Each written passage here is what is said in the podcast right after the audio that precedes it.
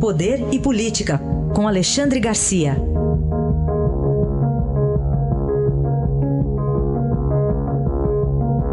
Alexandre, Alexandre, bom dia. Bom dia, Raíssa. Bom dia, Carolina. Bom dia.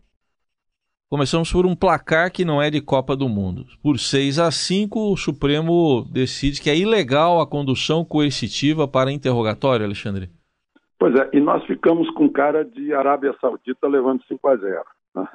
Nós, que eu digo, a maioria da população, pelo que eu vejo nas redes sociais. Foi um 6 a 5, quase empate, mas proibir a condução coercitiva num momento desses, num momento de limpeza de corrupto desse país, né?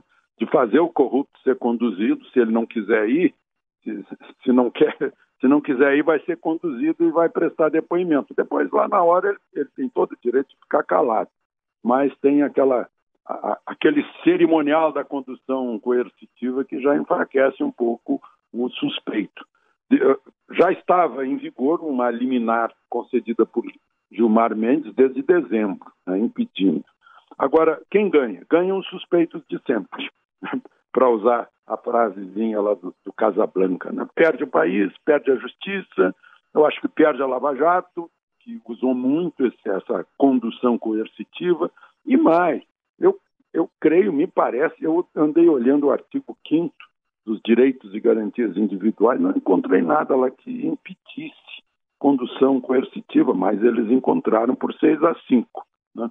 É mais uma legislação que o Supremo faz o, e, legisladores que não receberam mandato nem voto para isso. Né? E, uh, enfim, é bom a gente lembrar que votaram para em favor da condução coercitiva o Alexandre Moraes, o, o Faquin, que, que trabalha com isso, é o, é o relator da Lava Jato, que conhece a realidade disso, o Luiz Roberto Barroso, o Luiz Fux e a presidente Carmen Lúcia. Só que o voto dela não serviu para desempate, porque já estava 6 a 4. Na verdade, quem, quem deu o voto final da vitória é, contra a condução coercitiva, a vitória de Gilmar Mendes, foi o decano Celso de Mello.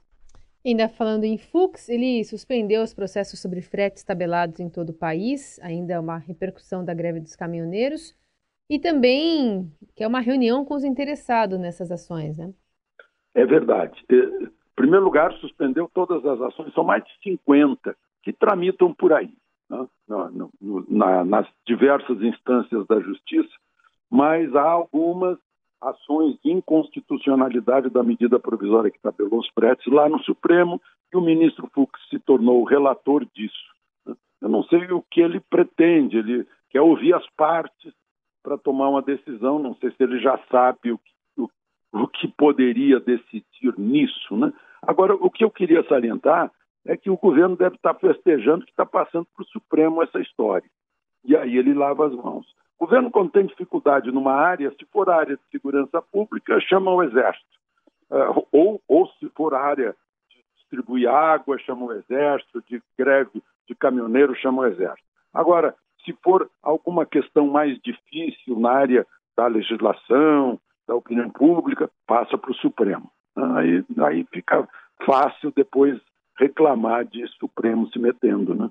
É, é uma comodidade para o governo que não consegue deslindar essa situação terrível aí que foi se meter no mercado, em vez de deixar o mercado regular, deu, deu nisso.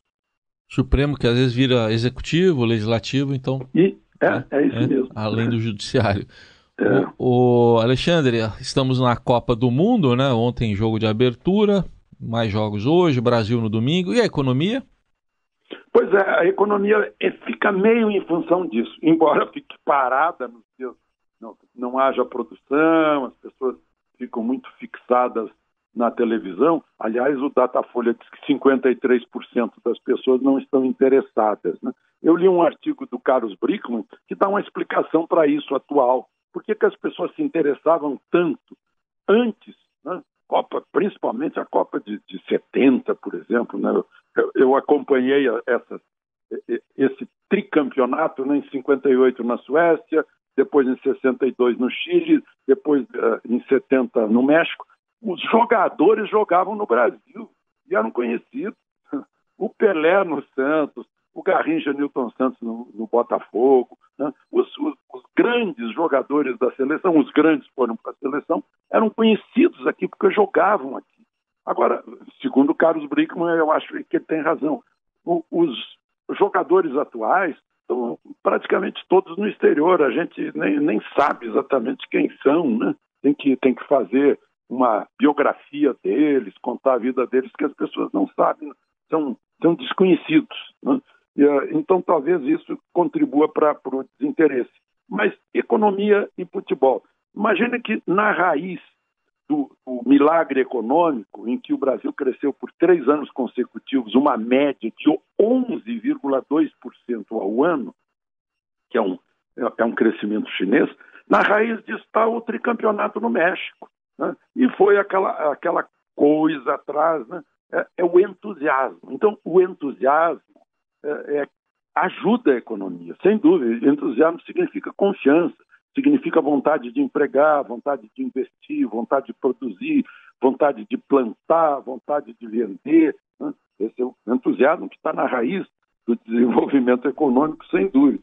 Aí, quando dá um 7 a 1, a Alemanha nos, nos põe eh, de joelhos por 7 a 1, aí a gente também cai em algo positivo, que é, é, é puxa, não vamos nos desviar só para o circo, vamos tratar do pão também, que é a economia.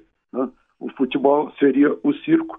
Então as pessoas caíram na real para esta, para este campeonato, esta taça do mundo, né?